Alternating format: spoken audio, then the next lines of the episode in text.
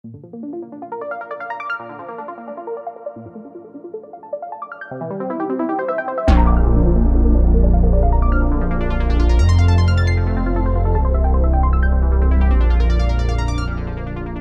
tal? ¿Cómo están? Muy buenas noches. Muchas gracias por unirse a la videocolumna hoy martes 27 de febrero, un mes que hoy tiene 29 días, como cada cuatro años, año bisiesto y año de elecciones. Además, bueno, sé que hay mucha expectativa, ya está entrando mucha gente, les agradezco mucho. Hoy iniciamos una serie de entrevistas con eh, las tres mujeres que buscan la gubernatura de Guanajuato. Eh, una, un cambio de época fundamental, un cambio histórico, y es Livia Denise García Muñoz Ledo, la primera de nuestras invitadas. Por ahí equivocadamente estaba leyendo en el banner que le pusimos candidata del PAN, pues no, Livia es candidata, eres candidata, Livia, de tres partidos políticos en una coalición. Buenas noches y bienvenida. Qué gusto saludarte, Arnoldo. Muchas gracias por la invitación y un gusto a todos los que nos ven y nos escuchan. Pues mira, yo eh, contento, agradecido de que hayas aceptado la modalidad de hacer la entrevista en vivo, a distancia. Te decía hace rato, espero que estés a gusto en tu casa, que te sirvas un té, lo que tomes en la noche, es que estés en pantuflas. Llegando a casa apenas, después de una jornada interesante, intensa, pero muy contenta, muy contenta de poder cerrar esta jornada contigo y con todos los que nos están escribiendo y viendo. Pues peor te espera porque la campaña apenas va a empezar en unos cuantos días y creo que se intensificará la actividad, ya platicaremos de eso. Libby, para entrar un poco en materia, eh, a mí me gustaría un poco que me, que me hables de tus inicios en la política. Creo que nunca te he preguntado eso, no obstante que hemos platicado desde hace tiempo muchas veces de temas que sé que te interesan de la vida pública. ¿En qué momento eh, descubres tu vocación por esto? Eh, o en la actividad estudiantil, llegas al PAN por la política, o en el PAN te enseña la política. Platícame un poco de eso y si se puede, de, las épocas en las que eso se vivió en Guanajuato, ¿no? Sí, Arnoldo, fíjate que yo tengo, tengo una experiencia que a mí me gusta compartir mucho porque además dice mucho del avance de la participación de las mujeres. No sé por qué, llámame este, extraña, pero cuando tenía yo como 10 o 11 años, recuerdo aquellos, si tú recordarás también aquellos informes presidenciales en donde eh, por cadena nacional se transmitía y uno pues lo único que veía era el, ir y venir del presidente hacia los pin, de los pinos al Congreso a dar su informe y un Congreso mayoritariamente eh, pues con, con, diputados hombres. Y yo recuerdo, tengo muy presente, tendría 11 años, estar viendo en la televisión ese informe con mi papá eh, ahí sentado en la sala y, y yo recuerdo que, que, para a mí me despertó algo. Yo me acuerdo que yo me hacía raro y yo pregunté por qué no había mujeres ahí. Eh, mi papá recordó. ¿Qué presidente de la República era Livia? Por pura curiosidad. La verdad, si me preguntas, ni me acuerdo. No me, no me acuerdo quién era. Salinas, probablemente. Debió de, haber sido, debió de haber sido Salinas. Por la época debió de haber sido Salinas en alguno de los informes anuales. Pero, pero yo me acuerdo que le hice esa pregunta a mi papá. ¿Por qué no hay mujeres? Y digo, no, no recuerdo la respuesta, pero, pero siempre me, me llamó la atención mucho la política, siempre me llamó mucho participar. Y, y, siempre fui una niña la que levantaba la mano para todo, opinaba, le encantaba eh, estar ahí y representar al salón cuando era jefa de grupo. Y no es hasta que llego a la universidad cuando eh, me da clases, entro al primer semestre de la carrera y me da clases eh, derecho laboral, me dio Nabor Centeno. Y yo recuerdo que, que, en aquel tiempo, pues él era coordinador de los diputados del PAN en el Congreso local y, y pues empezamos a, platicar y él me empieza a platicar del partido, del PAN y que además había un grupo juvenil. Y entonces ahí como que dije, me hizo conexión, ¿no? Esto que siempre me había gustado, apasionado, pero que yo no lo había relacionado como que podía participar de un partido político. Entonces llego, me invita a invitación de él, llego a una junta del juvenil ahí al edificio de la calle Juárez, si tú recordarás. Y pues bueno, ahí fue que empecé. Este, hace 20 años, un poco más de 20 años que llegué al juvenil del PAN y bueno, pues fue un... un ¿Ya estudiabas derecho? estudiaba el primer semestre de derecho. Que ya elegir derecho es una vocación que se vincula mucho al ejercicio pues, de la actividad cívica, la actividad pública, ¿no? Sí, sí, sí, sí. Y la verdad, para mí fue como complementario. Eh, participé como eh, presidenta de la Escuela de Derecho en La Salle, eh, fui jefa de grupo todos los años en la universidad.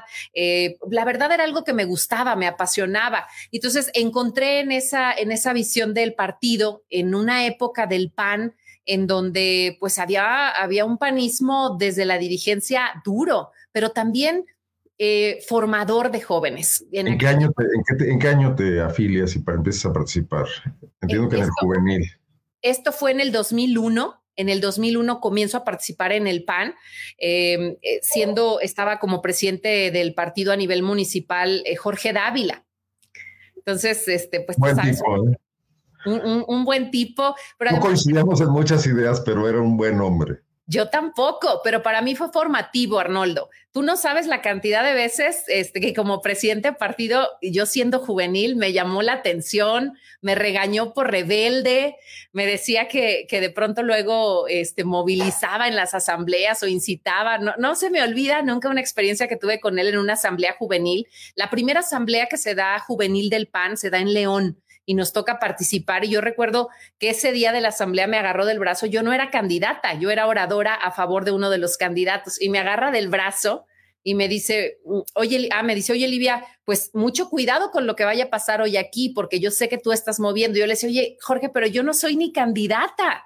Y me decía, no, pero yo sé que tú tienes influencia en los jóvenes. Entonces fue muy formativo. Para mí fue una época muy formativa, eh, donde me preparé mucho en el debate, me gustaba mucho la oratoria. Fui maestra de ceremonias de muchas asambleas, me invitaban a ser oradora de candidatos. Pues la verdad fue una época que me ayudó mucho a formarme eh, y a entender en la acción juvenil como una escuela de política regreso a esa observación que hiciste cuando escuchabas el informe de gobierno de tu papá, porque no había mujeres, ¿no? En lo que tú veías en la televisión. Y el PAN que te tocó a ti en esos años, los principios de este siglo, pues era un pan complicado para las mujeres. Te comento que yo le decía, por ejemplo, a Pilar Ortega, decía, bueno, Pilar, das unas luchas allá en México muy buenas por el tema de la paridad, pero luego llegas aquí y aquí el PAN, pues como que no les abre la puerta a las mujeres. Mencionó un ejemplo no ha habido una presidenta estatal del PAN. ¿Cómo fue ese camino para ti después ya encarrilada en la política dentro del partido? Fíjate, fíjate que tuve referencias en aquel tiempo, tú mencionas bien eh, Pilar Ortega, Mayra Enríquez, que también, aunque, aunque siempre estuvimos como en grupos diferentes del partido, es, fue una mujer a la que yo observaba, ¿sabes? Yo siempre he sido muy analítica y era una mujer a la que yo observaba, pero no, no, no lo hacía con ojos de, eh, con perspectiva, ¿sabes? De que hoy tengo del, del tema de participación de las mujeres. Eh, en aquel momento quizá veía que hacía falta nuestras voces, pero no dimensionaba lo difícil que era el camino para quienes hoy estaban, en ese momento estaban tomando decisiones. Con el paso del tiempo, cuando me toca ser legisladora, por ejemplo, revisé a detalles los, los debates que dio Mayra en su momento eh, para impulsar el tema en aquel momento de cuotas de género. Y, y me hizo sentir de verdad una gran admiración por la lucha de tantas mujeres que de verdad, de verdad lo digo, nos abrieron camino. Hoy no estaríamos tres candidatas a la gubernatura si no hubiera sido por esa lucha. ¿Te definías o te has definido, yo lo he escuchado como feminista? A veces esa, palabra en tu partido causa cierto escozo porque lo he platicado con, con otros militantes de tu partido, ¿no? ¿Qué tan complicado es ser feminista en el PAN? Mira, yo creo que te reconozcas feminista o no, las mujeres le debemos todo a la lucha feminista el reconocimiento de nuestros derechos, la posibilidad de hoy alzar la voz, eh, la lucha que se ha dado por la erradicación de la violencia. Entonces, nos guste, hay mujeres que, no pueden autodefinirse feministas, yo respeto esa parte, pero sí creo que no hay ninguna sola de nosotras que no le deba al movimiento feminista la conquista de muchos derechos de los que hoy gozamos. Yo sí lo digo abiertamente, yo soy una mujer feminista que lucha por la participación de otras mujeres y que además busca, busca que esa, esa lucha se refleje también en todos los espacios en donde he venido eh, desempeñando mi función. Haré un paréntesis breve. En, algunas preguntas que nos plantean desde la audiencia se refieren a cuestiones concretas, programas, estrategias, lo ambiental, etcétera. Aclarar nada más a nuestro público, Olivia, que estamos en una etapa que la ley marca como de intercampañas donde los candidatos no pueden hacer propuestas aún y que un poco la tónica de esta charla precisamente advertidos por ti, fue pues no entraremos al tema, ya tendremos otra, otra charla, otro diálogo en la campaña donde sí hablaremos concretamente de qué propones para Guanajuato en muchos aspectos, nada más para no, no crean que no estamos haciendo caso a lo que nos están diciendo o, las preguntas que, no, que nos dicen transmitírselas a Livia, nada más eso. Bueno, pasemos a otros temas porque eh, me queda claro un poco ya esta parte de tu historia, el crecimiento. Llegaste a un cargo público de elección por primera vez eh, en el 2015, fue como diputada. Así es. Hace no mucho, hace nueve años. Sí. Eh, y, además te caracterizaste por ser una diputada que escuchó, bueno, te tocaron, te tocaron interlocuciones donde de pronto es complicado llegar al Congreso y que los diputados salgan y te escuchen. Tú lo hiciste. Recuerdo el caso, por ejemplo, de las, de las eh, madres buscadoras más adelante de esa época. Eh, recuerdo también el tema de alguna vez los periodistas, que también tuvimos algunos eh, temas ahí con la legislatura cuando se aprobó la ley de protección. platícame de esa etapa como diputada. ¿Cómo fue un congreso en Guanajuato? Donde tenemos la impresión, yo la tengo, de que no se vive a plenitud la división de poderes en Guanajuato. Esto que a, nivel federal también se critica hoy, aquí también de repente pues, hay una mayoría que se comporta como una maquinaria política, como una planadora, hay un coordinador y los diputados a veces, y más alguno como tú, que podría ser un poco, un poco rebelde, como decía Jorge Dávila, me, me atengo a esa definición. ¿Cómo les iba? ¿Cómo te fue en el Congreso? Fíjate que yo comenzaría por decirte que fui diputada gracias justamente a las reformas de paridad. Eh, yo lo digo porque es muy importante, ¿no? Reconocer que fue gracias a las modificaciones legales que obligaron a los partidos, eh, pues a que los partidos voltearan a ver liderazgos de mujeres. Y en aquel momento, pues evidentemente yo lo digo así, yo no hubiera sido, no hubiera tenido la oportunidad de ser legisladora si no hubiera esta obligación legal. El partido voltea a ver a las mujeres y ahí es donde se abre una posibilidad para que yo encabece la diputación en un distrito complicado, muy complejo. Era un distrito que había perdido el PAN, o sea que no teníamos eh, en el Congreso anteriormente. La de 2012. Así es. Era, el diputado era Jorge Arena, si no me equivoco, era el diputado del Verde. El Verde, que tenía ese distrito, que era el quinto distrito local, pues un distrito complejo, ¿no? En donde además cuando yo entro a la elección, eh, en las mediciones que teníamos, pues eh, prácticamente iba de 10 a 15 puntos abajo el PAN. O sea, era un distrito complejo, complicado.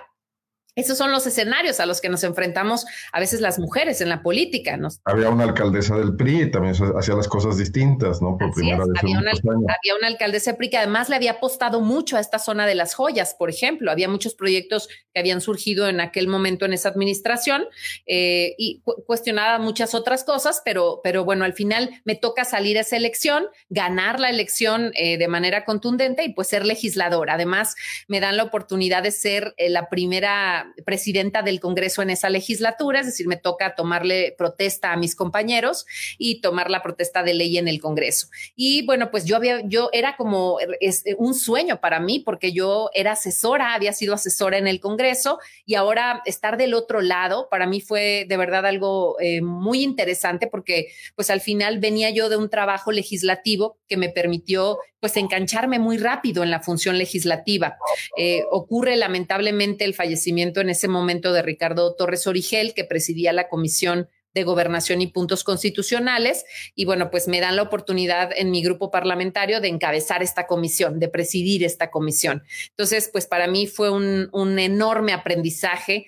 Yo creo que es una, por supuesto, una de las comisiones más importantes, pero además es la única comisión del Congreso en donde eh, requieres mayorías calificadas para sacar reformas constitucionales. Coordinaba Héctor Jaime Ramírez Barba. Así es. Ah, Me que había algunas rebeliones de los diputados del PAN contra Héctor Jaime, de pronto. ¿No estabas tú en alguna de esas? Siempre fui rebelde, siempre di mi punto de vista de los temas, de las cosas, pero tengo siempre y he tenido siempre una gran relación con el doctor Héctor Jaime. Entonces, bueno, pues me toca estar en esta comisión, eh, sacar todo el tema del sistema anticorrupción, el tema de la eliminación del fuero, eh, trabajar temas de verdad de mucha relevancia, temas de erradicación de violencia contra las mujeres. Eh, y, bueno, pues la verdad, muy, muy padre porque además en esta etapa me toca ser mamá. Arnoldo, en segunda ocasión. Eh, me toca que nazca Elisa y entonces pues surge para mí también un tema muy importante que es el impulso a la lactancia materna, a la conciliación eh, del, espacio laboral con el espacio familiar o personal. Eh, me la llevaba al Congreso porque además ahí descubrí, por ejemplo, que pues las diputadas no teníamos licencia de maternidad. Entonces, al mes de que Elisa nació, poquito menos del mes, agarré mi fular, mi rebozo y me la llevé al Congreso a trabajar. Y era, se podía hacer, había espacios ya para todo, para, que la mamá pudiera estar tranquila con su bebé. Claro que no. Yo recuerdo las primeras veces, porque yo todavía pues amamantaba a Elisa, eh, entraba a los baños del Congreso y primero no había cambiadores. Fue la primera, este, la primera situación que descubrí, además en un Congreso nuevo, recién estrenado, de la belleza y magnitud del que tenemos, pero pues que no habían pensado que necesitábamos las mujeres cambiadores para bebés. O porque lo diseñaron hombres seguramente, ¿no? Otro, otro ejemplo más de que hace falta la visión de las mujeres. Y bueno, pues yo recuerdo que, ahí en el baño, por ejemplo, amamantaba y ahí me encontraba compañeras, por ejemplo, del Congreso, trabajadoras eh, del Congreso, que pues extraían su leche, no llevaban a sus bebés, pero extraían su leche en el baño. Entonces ahí fue que empecé a hacer también y a entender la importancia de hacer alianzas estratégicas y sobre todo, ¿sabes qué me enseñó ese tema? Que no permitamos las mujeres que minimicen nuestras causas. Yo recuerdo que un día llegué y, planteé que iba a presentar una iniciativa para generar un programa de lactancia y que hubiera lactarios y hubo alguien que me dijo... ¿Cómo te voltearon a ver? No, hubo alguien que me dijo, oye, pues, pero ese tema no es importante, o sea, hay que ir a por los temas más importantes. Y entonces, ¿sabes? Es esa, esa, esa llamita que se te enciende adentro cuando sabes que algo no está bien. Y yo me acuerdo que volteé y le dije, pues no será importante para ti, pero para nosotras como mujeres sí es importante y debe estar en la agenda pública también. Digo, supongo que las visiones masculinas eh, surgían esos, pero las femeninas, tus compañeras diputadas, porque luego también ocurre que no todo el mundo comprende. Eh, cómo hay que avanzar en los derechos, ¿no? Es, difícil y ha sido un proceso. Y yo lo entiendo porque también para mí fue un proceso, Arnoldo. Quizás hace algunos años me hubieras preguntado si yo era feminista, tal vez no lo hubiera dicho abiertamente. Hoy me reconozco abiertamente feminista y, defensora de muchas causas de libertades, pero es un proceso y yo lo que, lo que busco siempre es que a lo mejor hay mujeres que no entienden la causa del feminismo, de apoyar las causas también de otras mujeres, pero también trato de ser empática y de, de hacerlas entender, pues, que si si nosotras estamos con una responsabilidad pública, también es nuestra obligación trabajar por empoderar y poner en la agenda, pues esos temas que a las mujeres les importan, les interesan. Livia, eh, sí hay un tema que me gustaría tratar eh, contigo, aunque no me hagas ningún adelantamiento de lo que van a ser tus propuestas, pero yo observé y escribí sobre ello que en la semana eh, llamaste a una dentro de estas actividades que estás teniendo todavía preparando tu plataforma, a una reunión que llamó mucho la atención, además la encabezaste personalmente, no ha sido el caso de otras, una mesa ciudadana para la construcción de la paz, así se le llamó. Eh, me habla de dos cosas. Lo primero, la importancia que le concedes a este tema, que de alguna manera la construcción de la paz, pues es, no deja de ser el combate a la inseguridad, a muchas cosas que están asociadas. Y trajiste especialistas que son muchos de ellos, yo te dije, son rockstars, son personas que escriben en medios de comunicación, exfuncionarios públicos de altísimo nivel en administraciones anteriores, estatales y nacionales, el jefe de la, de la policía, comisionado de la Policía Federal, el sexenio anterior. Eh, bueno, pues no, no, sé si uno de mis primeros pensamientos fue a lo mejor demasiados cocineros no hacen tan buen guiso. Pero no voy a hablar de eso porque hay que considerar el beneficio de la duda de estas gentes que apenas están recién convocadas y que empezarán a trabajar. De lo que quiero hablar es de qué estás pensando eh, para haber planteado esto. ¿Qué tan delicado estás viendo el momento de Guanajuato para haber convocado pues a este equipo de 16 personas. Yo te dije, hay dos locales, 14 foráneos. Este, me gustaría más equilibrado porque creo que siempre he criticado el, chilangocentrismo, ¿no? El hecho de que los expertos de la Ciudad de México nos vengan a decir qué hacer cuando aquí hay gente que lo sabe bien. Pero platícame de eso. ¿Dónde surge todo esto? Sí, mira, Arnoldo, tuve la oportunidad, tú sabes, de estar en la Secretaría de Gobierno y de involucrarme de manera muy directa en el tema de la seguridad. Eh, es un tema eh, que yo entiendo y que comprendo como una situación que debe involucrar eh, muchos factores para que podamos construir la paz, entre ellos, pues, una visión integral.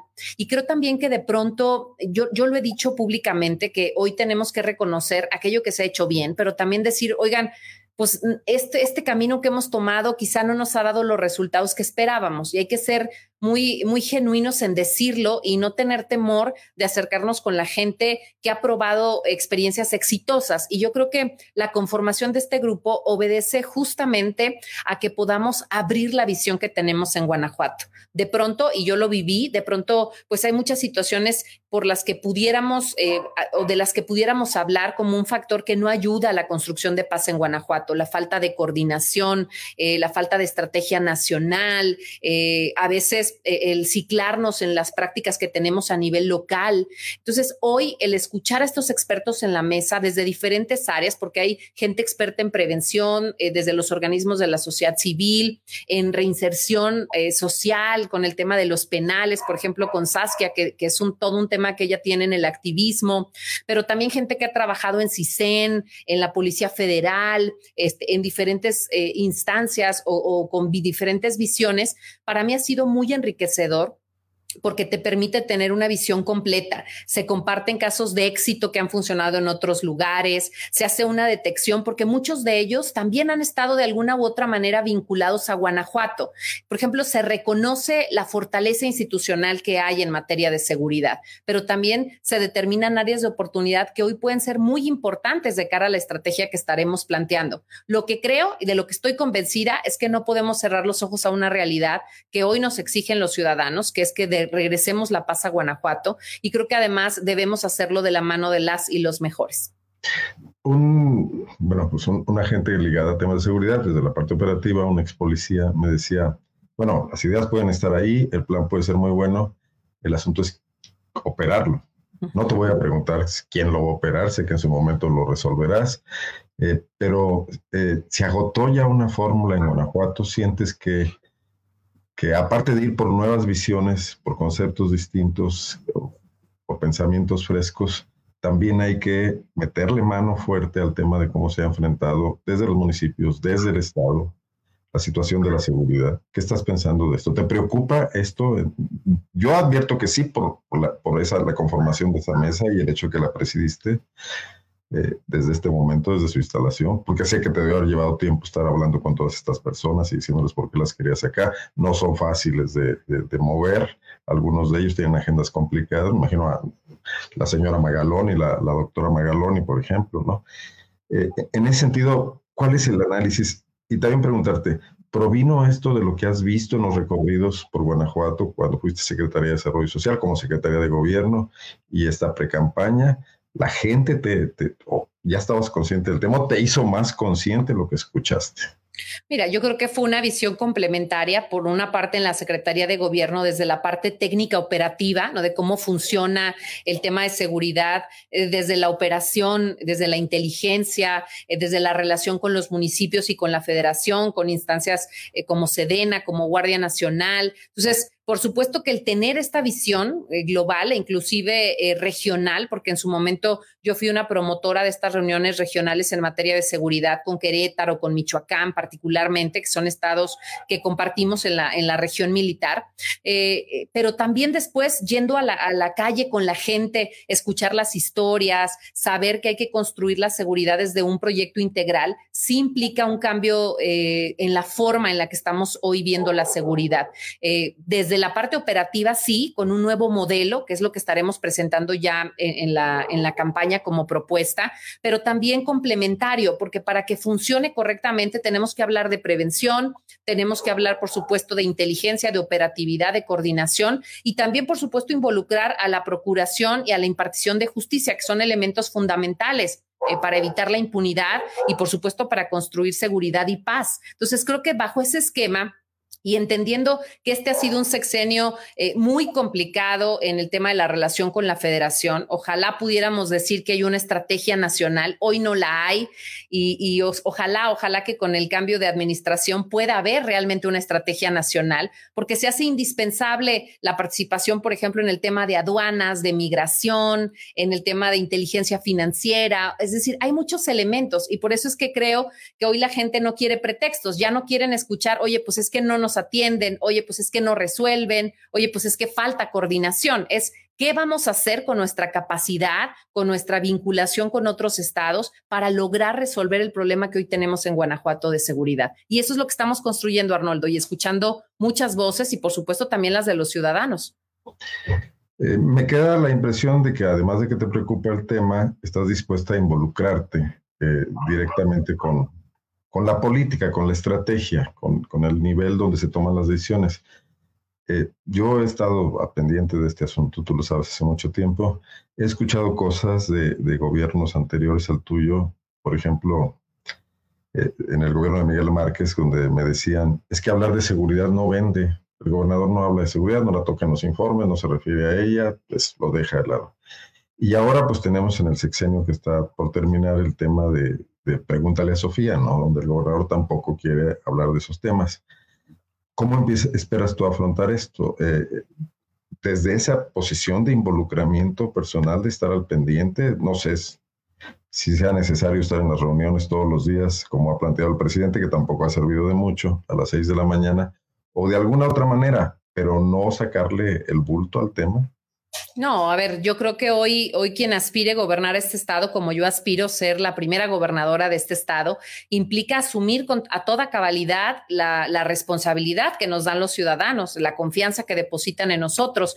Y hoy es sin duda el tema que más le preocupa a los guanajuatenses, a las guanajuatenses. Hoy creo que quien gobierna este estado tiene que hacerlo con mano firme, eh, eh, eh, comprendiendo que es involucrándote, que es encontrando y, evaluando, porque además creo que los indicadores que van midiendo, porque al final toda estrategia que no se mide con resultados, pues es una estrategia que está que está corta de visión. Yo lo que creo es que todos los indicadores, desde los de prevención, los operativos, tienen que dar resultados a la gente. Entonces, por supuesto que es un tema en el que me estoy involucrando de manera, me he involucrado, me estoy involucrando y voy a atender de manera directa porque sé que además es, es, es el tema en el que los resultados necesitan estar ahí a la vista de la gente.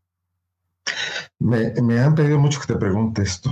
Eh, y no, es un tema al que eres ajena en este momento y probablemente seas ajena también cuando seas gobernadora, pero es una impresión del asunto. Mientras tú planteas la construcción de una mesa de paz, eh, en la Universidad de Guanajuato está ocurriendo que hay ahorita una demanda institucional que además la fiscalía la ha tomado contra siete estudiantes que tomaron la rectoría, pintaron algunos muros, se les acusa de daño patrimonial eh, y lo toma la fiscalía de delitos de alto impacto. En, en, temporada electoral parece ser un asunto así un poquillo tenso, un poco provocador. ¿Qué piensas de eso?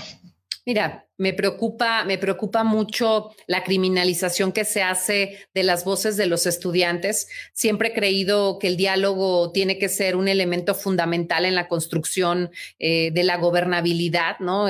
lo veo así en el gobierno, pero creo que también en el gobierno universitario tiene que ser un ejercicio de diálogo permanente y de entender eh, y de escuchar las causas de los, de los estudiantes. Eh, yo creo que, que ojalá, ojalá que la universidad recapacite al respecto, porque me parece, eh, y que además debe ser una exigencia de, lo, de nosotros también como actores políticos, como ciudadanos, como periodistas, porque me parece terrible que hoy eh, los, los estudiantes puedan tener esto como una represalia ante la expresión de sus voces. Yo creo que en una comunidad, sobre todo como la de nuestra máxima casa de estudios, siempre debe privilegiarse la escucha eh, y, la construcción de acuerdos, porque al final es así como se logran los cambios trascendentales que también la universidad requiere.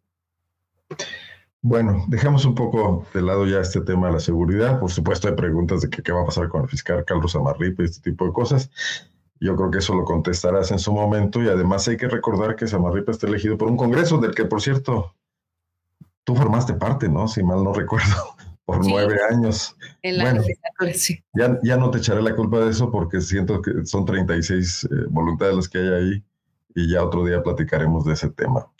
Pero eh, me gustaría abordar otros. Te has caracterizado también por eh, ser más abierta en general que la línea que ha mantenido hasta ahora tu partido en Guanajuato sobre el tema de derechos humanos, de derechos de las minorías, de las minorías sexuales. Bueno, pues está ahí clarísimo el tema de que firmaste una, un decreto, una circular, una circular, mejor dicho, para salvar el escollo que la ley todavía mantiene del matrimonio de personas del mismo sexo. que esto no ha sido bien visto por todos en tu partido y que todavía en este momento estamos viendo que, por ejemplo, el Consejo Interreligioso de Guanajuato le está pidiendo al gobernador que vete la ley de diversidad sexual que acaba de aprobar el Congreso. Eh, ¿Cómo ves este panorama? ¿Hacer avanzar los derechos, modernizar un poco a este PAN? ¿Es posible o el PAN representa pues, una visión conservadora de la realidad que tiene que estar ahí con la que hay que convivir? ¿Qué hacer frente a esto? ¿Cómo te sientes en medio de todo eso? Siempre fui desde muy joven muy estudiosa de la doctrina del partido, fui capacitadora nacional del PAN, me, involucré mucho en conocer eh, el partido del que, del que formaba parte y, y, uno de los principales pilares de la doctrina del PAN tiene que ver con el eh, irrestricto respeto a la dignidad humana. Y eso implica, por supuesto, respetar a las personas eh, en su ser, en su dignidad. Y yo creo, soy una mujer convencida eh, que este debe ser un estado de libertades, un estado donde las personas no tengan que ser valientes para ser quienes son, que no deban, que el Estado no puede regatearle o hacer diferencias a las personas por ningún tipo de preferencia sexual, de etnia, de religión. Creo que hoy Guanajuato está llamado a ser un estado de libertades. Nuestra propia historia nos llama a ser un estado de libertades. Soy una mujer convencida de que somos una sociedad plural, una sociedad diversa y que justamente la gran riqueza que tiene Guanajuato está en esa diversidad. Como funcionaria siempre he creído, como ya lo decía, en el diálogo, en la escucha. En muchas ocasiones, estando en la Secretaría de Gobierno, recibí personas eh, con las que compartía posturas, pero también otras con las que no compartía posturas. Pero yo creo que hoy el Estado lo que tiene que garantizar es los derechos para todas las personas y que todas las voces y las causas tengan cabida en este Guanajuato que queremos. ¿Lo ves también como una forma de, ampliar la base que ha construido el PAN en Guanajuato? Han aparecido en tus mítines banderas de la diversidad sexual. Sabemos que esta es una también eh, un sector que ha encontrado acomodo en otros partidos políticos, en MC, en el Verde. No es solo una clientela electoral, hay una convicción al respecto. Nunca, Arnoldo, nunca lo he visualizado como un tema partidista. Para mí es una convicción real el, que podamos tener una sociedad eh, en donde las diferencias se reconozcan, pero también se respeten. Porque además creo, reitero, que nuestra sociedad de verdad es una sociedad muy plural.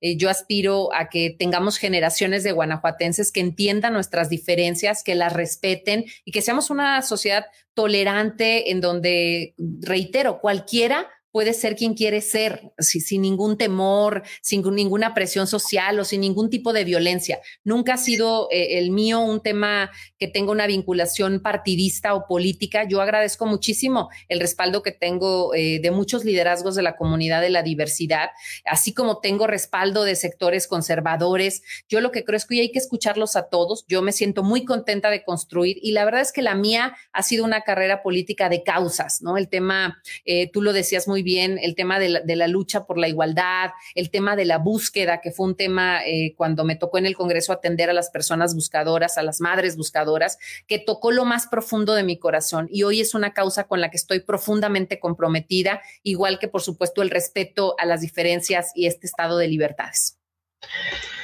Yo percibo en el Partido Acción Nacional que nos ha gobernado 33 años, eh, una proclividad últimamente a, bueno, y no es últimamente, o sea, una muy escasa capacidad para la autocrítica. O sea, una gran proclividad a festinar los logros, que sin duda los hay, eh, y que son obligación de un gobierno, pues, mejorar la vida de su población, pero no reconocer ahí donde, donde hay fallas, eh, se apuesta mucho a la propaganda. Eh, ¿Cómo sería tu gobierno en ese sentido? Yo creo que no le quita nada a una persona reconocer cuando, cuando hay fallas y además convocar todo mundo a trabajar juntos cuando el tema rebasa ampliamente incluso las capacidades del gobierno. Me refiero a temas como la desigualdad que vive Guanajuato, el tema de las adicciones que han crecido muchísimo, donde sin duda la participación social es fundamental, el mismo tema de la seguridad que ya tocábamos hace rato y que tiene sus raíces en algunos de estos dos que mencionaba antes. ¿Serás, si ganas las elecciones, eh, cabeza de un gobierno que acepte más la posibilidad de ver dónde está fallando y acepte más las sugerencias que provienen de diversos entornos sociales y hasta de otros partidos políticos. Mira, mi historia personal habla por sí misma. Yo siempre he creído que en la política la congruencia habla más que las palabras y nuestra historia personal y nuestra trayectoria de vida habla por nosotros. Yo siempre he sido una mujer eh, que cree en la apertura y el diálogo como un mecanismo indispensable en la construcción del Estado que, que queremos el Guanajuato que queremos. Soy una mujer también que cree eh, en, la, en la crítica que cree, por supuesto, en la apertura a las voces que piensan diferentes, porque creo además que eso enriquece muchísimo la visión de gobierno. Creo que los contrapesos son indispensables para lograr un mejor Estado. Eh, creo en una evaluación permanente de la política pública para evaluar los resultados y poder hacer los ajustes necesarios. Yo creo que hoy la gente, y así lo entiendo, quiere que los que estamos hoy en la política, quienes los representamos, les hablemos con la verdad. Hoy justamente tuve una reunión por la mañana con los colectivos de búsqueda y justo hablábamos de eso, de, la importancia que, tenía para ellas y por supuesto para mí el reconocer aquellas cosas que no han dado los resultados que esperamos, porque eso nos permite primero reconocer que hay un problema y después tomar las medidas necesarias para corregir el camino. Yo seré, porque así voy a ser, la primera gobernadora de Guanajuato y ser una gobernadora que estará involucrada en los temas que le preocupan a Guanajuato, en resolver los retos que hoy tenemos y que no voy a distraerme tampoco con la política partidista, Arnoldo, porque esa va a quedar de lado para mí. Seré una gobernadora y no aspiro a ser la líder moral de mi partido. Aspiro a gobernar Guanajuato a toda cabalidad y a darle resultados a la gente que me dio su confianza. O sea, que podría el PAN pensar en un renacimiento con una vida democrática. Esa es otra cuestión. Este, yo he sido muy crítico de cómo ahora tu misma eh, designación, ¿no? Las designaciones en el PAN se han convertido ya en la forma de hacer eh, política y no en las elecciones internas. Tú participaste en elecciones internas, me imagino. Pues, en algunas te han de haber, te han de haber derrotado, ¿no? Sí, perdí, gané en varias. Mira, yo creo, yo creo en la, en la vida democrática del partido, sin duda, en la participación activa eh, de militantes y simpatizantes. Creo también en la apertura. ¿eh? Hoy creo que los partidos políticos tenemos que reinventarnos. Para nadie eh, es un secreto que hay una crisis de credibilidad de los partidos y de los políticos. Y hoy creo que necesitamos reinventarnos, repensarnos, ser un partido mucho más cercano a las causas de la gente, no perder esta oportunidad que es tan valiosa de escuchar lo que la gente tiene que decirnos. Y yo creo que el modelo incluso de selección de candidaturas tendrá que cambiar, ¿no? Yo creo que viene un momento importante en el que el PAN tendrá que replantearse para el futuro también su camino. Y yo estaré muy contenta como militante, por supuesto, de contribuir a que nuestro partido se fortalezca, pero si los ciudadanos me dan su confianza en su momento, pues estaré abocada al 100% a la tarea que me corresponde, que es darle resultados a la gente. Vas adelante en la mayor parte de las encuestas, hay algunas que dicen que no, pero yo creo que si se promedian todas, eh, hay entre 5 o 10 puntos de ventaja del PAN con respecto a su, a su más cercano eh, adversario, que es Morena, en el caso de Alma Caraz. Y a nivel nacional, eh, Claudia Sheinbaum va muy adelante de Sochi. El escenario más probable que veamos es Libia gobernadora, Claudia, presidenta de la República. Dos mujeres que también será histórico y de distintos partidos políticos que también lo será. ¿Cómo te vislumbras en un escenario así en relación a la capacidad de diálogo, a la capacidad de lograr cosas conjuntamente, de construir? Mira, creo que las mujeres en sí mismo hacemos política de manera diferente y yo creo que hoy hay una gran esperanza de que vamos a tener una presidenta de la República, de que vamos a tener una gobernadora en Guanajuato y que creo que eh, la relación, los proyectos, la vinculación tendrá que plantearse desde otra manera. Yo he planteado que tenemos que, que replantearnos la relación que hemos construido con el gobierno federal. Yo tengo la certeza que Xochitl puede ser presidenta de este país, eh, va a correr la campaña y veremos, seguramente en el contraste, Xochitl tendrá mucha posibilidad de crecimiento, eh, pero lo que sí creo es que hoy tenemos que replantear esta relación, hoy tiene que haber un trabajo político, porque tampoco eh, cuando, cuando hay diferencias de partidos o incluso siendo del mismo partido, pues se tiene que dar una relación que se construya también con oficio político, con diálogo y, con, y con proyectos muy claros. Hoy Guanajuato, los retos que tiene enfrente en su su mayoría requieren la colaboración también de la federación. El tema que tenemos con el agua, con la suficiencia energética, el tema que tenemos también con la seguridad, tiene que, tiene que ver también con un esfuerzo institucional muy fuerte desde los gobiernos federal, local y municipal, por supuesto. Entonces, hoy lo que sí creo, Arnoldo, es que en mí van a tener una gobernadora que sabe hacer alianzas, que busca las alianzas estratégicas y que estará construyendo una relación muy sólida con la federación para lograr sacar adelante los proyectos que tenemos eh, y que estaremos presentándole pronto a la gente. Quien quiera que esté ahí, porque entiendo el buen deseo y, la convicción partidista de apoyar a Xochitl, pero hoy es más eh, complicado que eso ocurra. Digo, ojalá que remontar 20 puntos y, en Guanajuato 10, mejor que no pase, ¿no? Mejor que las cosas se queden como están. Lo digo por ti, Pero bueno, eh, me interesaba sobre todo esa parte, porque hemos tenido un sexenio tenso, eh, donde, bueno, el presidente no se para en Guanajuato, ataca en la mañanera a los funcionarios públicos de Guanajuato, a, veces con colaboración mía, por cierto, eh, y el gobernador también es muy crítico de la 4T pero podríamos pensar en que esa etapa se supere en un momento dado. Totalmente, totalmente. Lo que te puedo decir es que eh, necesitamos también hacer estas alianzas estratégicas y creo que tendrán sin duda una gobernadora que estará haciendo el trabajo político que se requiere para dar respuesta a los retos que tiene Guanajuato. Muy bien. Oye, yo quería hacer un ejercicio, si me lo permites, porque son, son divertidos, son amenos y pueden mostrar algunas cuestiones eh, de lo que estás pensando para preguntarte de algunos personajes de Guanajuato y de algunos personajes del país. Eh, ¿Qué piensas de ellos? No, no te voy a limitar al tema de que me digas en una palabra lo que piensas de ellos, pero sí Bueno, porque eso está bien difícil, Arnoldo. te gusta escribir y además hablas. Eh, con, digo, hablas rapidito, no como el presidente de la República, pero sí me gustaría saber, en este momento preciso, en la circunstancia en la que tú estás, ¿qué piensas, por ejemplo, de Andrés Manuel López Obrador? Ay, pues creo que ha desperdiciado una oportunidad histórica que tenía de responder a la confianza de la gente y pues la ha agotado con corrupción, con engaños, con división. Sobre todo creo que lo que va a cargar más es la división que ha hecho de México. ¿Qué piensas de Diego Sinue Rodríguez? Creo que es un gobernador echado para adelante, que es parte de una nueva generación de políticos que piensa y hace las cosas de manera diferente y que fue un gobernador entregado a dar resultados a Guanajuato. ¿Qué piensas de Alma Alcaraz?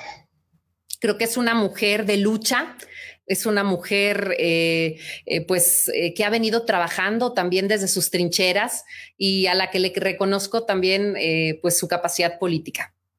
Por supuesto, Yulma Rocha, para no dejar fuera a nadie.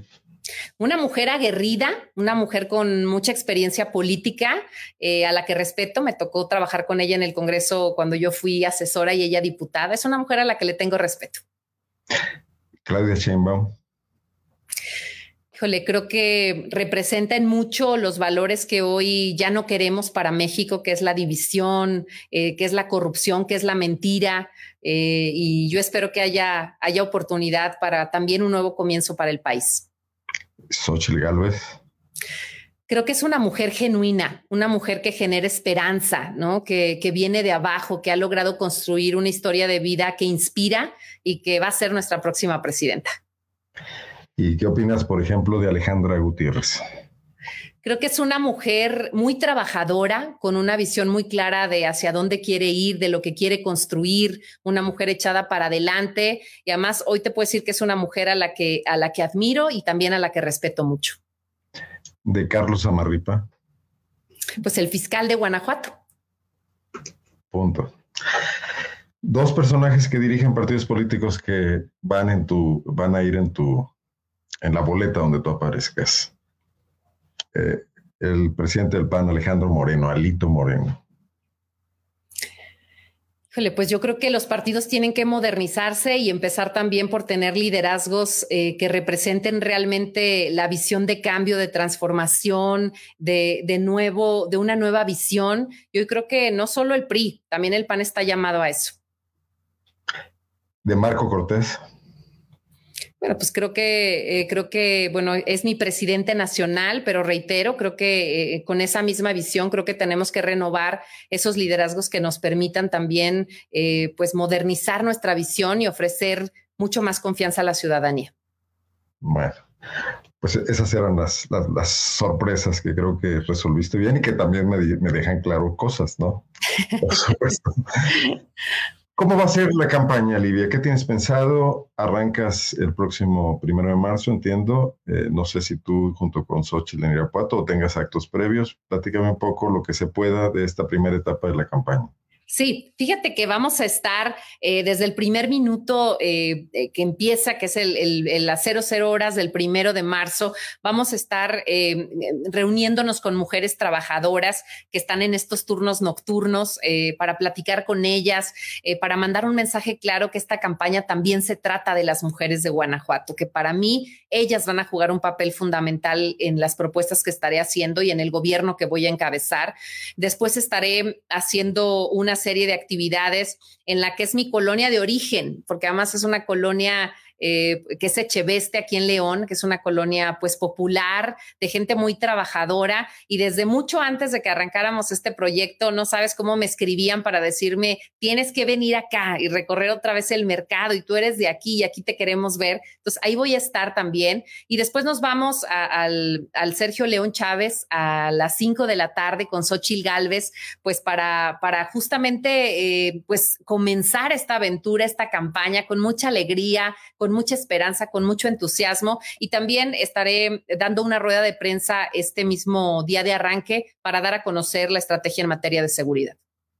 Ya, empezando la campaña. Sí, estaremos hablando. ¿No vas a esperar las conclusiones de esta mesa de construcción de paz? No, estaremos hablando de todos los temas importantes, pero por supuesto que para mí este es un tema fundamental. Estaremos abordando todos los ejes que estaremos tocando en la campaña para presentarles también eh, las herramientas que hemos diseñado para que la gente consulte, opine, participe. Entonces, pues estaremos también haciendo esta rueda de prensa y dando a conocer este, pues, los principales ejes sobre los que va a plantearse esta campaña. Tu coordinadora de campaña es una mujer, es Rosario Corona. ¿Podríamos esperar que por primera vez Guanajuato tuviera un gabinete paritario al menos, o quizás con más presencia de mujeres si eres tu gobernadora?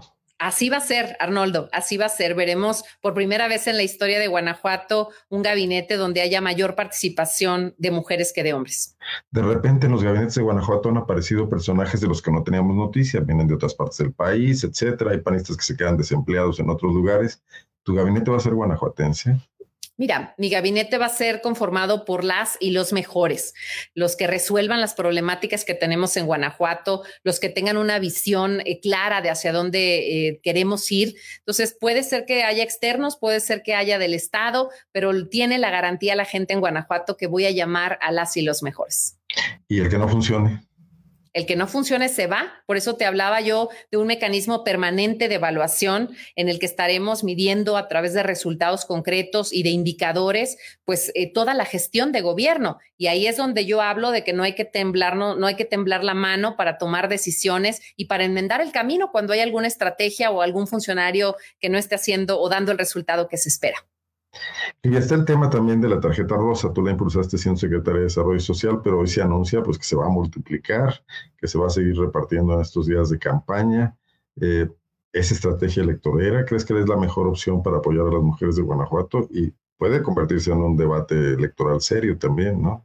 Mira, lo que creo es que es una herramienta muy importante porque además tiene indicadores eh, sobre los cuales se crearon estas reglas de operación del programa que tienen que ver con un tema que es fundamental en Guanajuato, que es el empoderamiento económico de las mujeres, porque además no este programa, porque me tocó su implementación, su lanzamiento, no está diseñado únicamente para la entrega económica de apoyo, sino hay una serie de acciones que acompañan esta política pública y que tienen que ver con empoderamiento económico, con capacitación de educación financiera, y estos son herramientas que a las mujeres les ayudan a salir adelante. Es decir, hay una detección del problema, hay indicadores que lo miden y también hay una política que va a buscar evaluar la efectividad de este programa justamente en este tema que es tan importante, que es la independencia económica de las mujeres. O sea, ¿tú continuarías con eso en el caso de ser gobernadora también?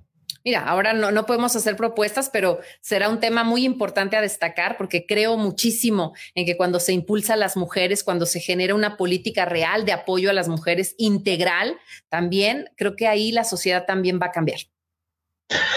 Oye, ¿y cómo eh, eh, eh, hablamos de seguridad? Dedicamos un buen, un buen tiempo, creo que es una inquietud general y además, como decíamos, pues tú ya tomaste acciones al respecto, pero hay otros problemas en Guanajuato. Entiendo que no, no se puede ir más allá en este momento, pero ¿cómo los valoras? ¿Cómo valoras el tema, por ejemplo, de la incipiente, aunque ya preocupante crisis de abasto de agua, crisis hídrica, esta sequía que hemos tenido.